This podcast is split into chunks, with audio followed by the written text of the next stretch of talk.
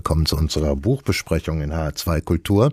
Es geht heute um die österreichische Schriftstellerin Theresa Präauer, die debütierte 2012 mit ihrem ersten Roman und pflegt seitdem gerne literarische Experimente, weswegen man jederzeit und immer wieder mit sehr ausgeklügelten Texten oder Textprojekten rechnen muss. Es gibt nun ein neues Buch von ihr mit dem Titel, der für sich schon mal ein Rätsel vorgibt, Kochen im falschen Jahrhundert. Ulrich Sonnenschein hat den Roman gelesen. Fangen wir mal behutsam an. Was ist denn die Ausgangslage in diesem Stück?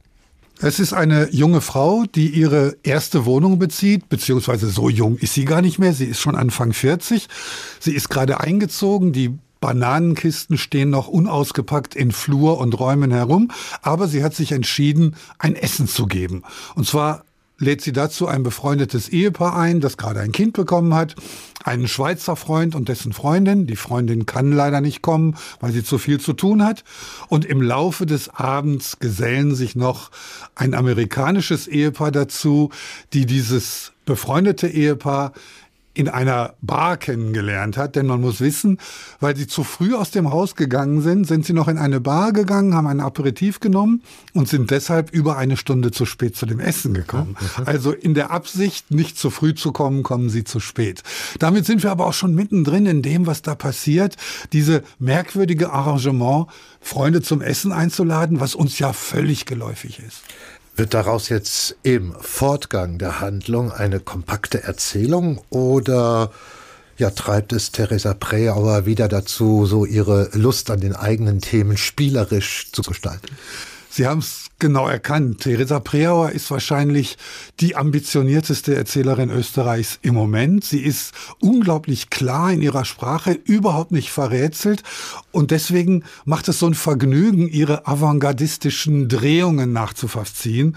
Das ist raffiniert und leichtfüßig zugleich, denn dieser Abend ist im Grunde eine Parabel. Das ist viel mehr als nur ein Abend und trotzdem bleibt sie dabei. Sie sitzt quasi auf dem Stuhl an ihrem Tisch oder steht in der Küche mit ihrer Schürze und kocht dieses Essen und ihr Lebensgefährte, ihr Liebespartner, ihr Gleichgesinnter macht so eine Art äh, Pendant äh, oder ist jemand, dem sie das zuspielen kann, aber eigentlich macht sie sich Gedanken über sich, die Welt, ihr Jahrhundert, das Kochen im Speziellen und das Essen im Allgemeinen. Mhm. Ähm, Sie sagten Parabel, eine Parabel auf was? Auf die Veränderung der Zeit. Ich habe gerade die Küchenschürze erwähnt, ein Utensil, was unsere Großeltern, unsere Großmütter, denn die Väter, Großväter haben damals nicht gekocht, ganz fraglos angezogen haben, wenn sie in die Küche gingen.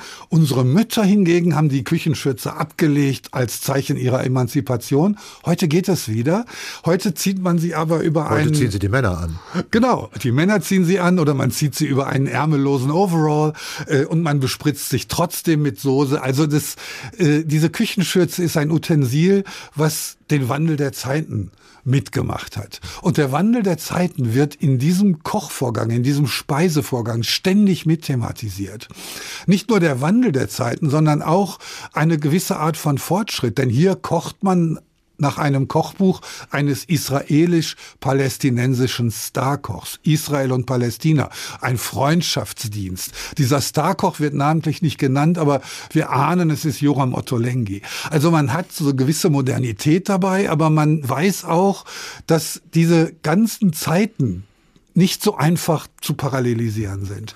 Und insofern spielt Theresa Preauer mit dem Zeitbegriff. Sie fängt einfach neu an und sagt, ach, vielleicht war es auch ganz anders. Vielleicht kam dieses Ehepaar gar nicht zu spät. Oder mittendrin wandelt sie plötzlich die Beziehungen ab und jemand ganz anders steht vor ihr als gerade eben noch. Und ganz am Schluss, und das finde ich besonders toll, hat man so eine Art Hangover am nächsten Morgen und sie kocht den Espresso und während sie den Espresso trinkt, sinniert sie, ach, es wäre doch eigentlich an der Zeit, endlich mal ein Essen zu geben und vielleicht dieses befreundete Ehepaar einzuladen. Also das Ganze ist eine Ringparabel auch okay. noch. Also ich es richtig, dass die einzige Konstante dann tatsächlich dieses Menü ist und so wie Sie es beschreiben, es ist ein sehr ausgestaltetes Menü.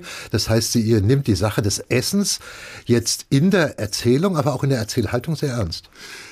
Sehr ernst, aber es ist ganz anders, als Sie denken. Es ist ein unglaublich einfaches Menü, denn es gibt einen kleinen Salat vorweg und einen Quiche. Denn dieser Quiche ist sozusagen problemlos zuzubereiten. Man bereitet es vor und wenn die Gäste kommen, schiebt man ihn in den Ofen und 20 Minuten später ist er fertig. Und er ist auch nicht aufwendig gestaltet. Es ist ein ganz normaler Quiche Lorraine, wie wir ihn schon hundertmal gegessen haben. Aber die Dynamik des Essens, die Dynamik, wer steht auf, geht zum Rauchen an den Balkon, wer geht mit, wer bleibt sitzen, wer trinkt Cremant und wer trinkt lieber eine Flasche Heineken, wer kommt zu spät, wer kommt zu früh, in welcher Dynamik entwickelt sich das Gespräch. Und das Gespräch ist gar nicht mal hochgeistig, sondern diese Art des Umgangs miteinander, das ist Theresa Preauer wichtig. Mhm. Und was sie da schafft, ist, in diesen ganz banalen Dingen tatsächlich die Entwicklung unseres Jahrhunderts zu spiegeln. Was ist das jetzt? Ist das jetzt alles sehr ironisch und sehr freigeistig und, und, und äh, eher erheiternd? Oder wird das auch irgendwann mal deprimierend, wenn sie das immer wieder durchgeht und wie sich die Zeiten ändern und sie sich selber darin auch mitändert? Es hat all diese Gefühlslagen. Denn natürlich ist es nicht nur heiter, aber die Art, wie das zusammengesetzt wird, hat eine wunderbar sanft, ironisch, muntere, witzige Haltung. Also beispielsweise äh, gehört natürlich zum Essen auch immer eine Rezeptur. Ich habe es gerade schon gesagt, das Essen ist sehr einfach. Das heißt, diese Zutaten zu dem Abend werden bei jedem Kapitel aufgelistet und die können auch mal heißen ein Problem oder kein Problem oder eine Flasche Heineken für den Effekt oder ein Pfirsich. Und dieser Pfirsich bezeichnet dann nicht eine Nachspeise, sondern den Lippenstift der, der Frau, die zu Besuch kommt.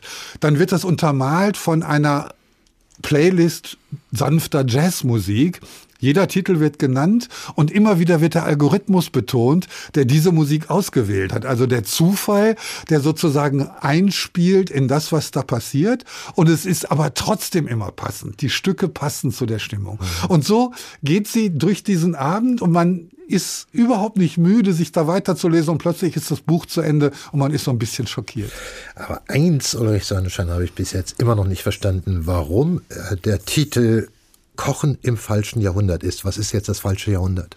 Das falsche Jahrhundert ist das Jahrhundert der nicht so emanzipierten Frauen. Und sie fällt, während sie kocht, plötzlich in so eine Situation zurück, wo sie denkt, so wird meine Großmutter auch schon gekocht haben und es fühlt sich dann an wie Kochen im falschen Jahrhundert. Aber wenn Sie Titel erwähnen, das erste Buch von Theresa Preauer hieß Taubenbriefe von Stummen an anderer Vögel Küken.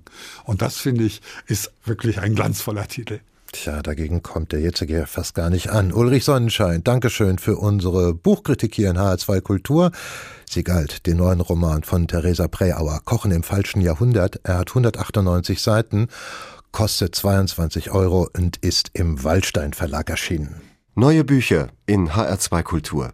Weitere Rezensionen auf hr2.de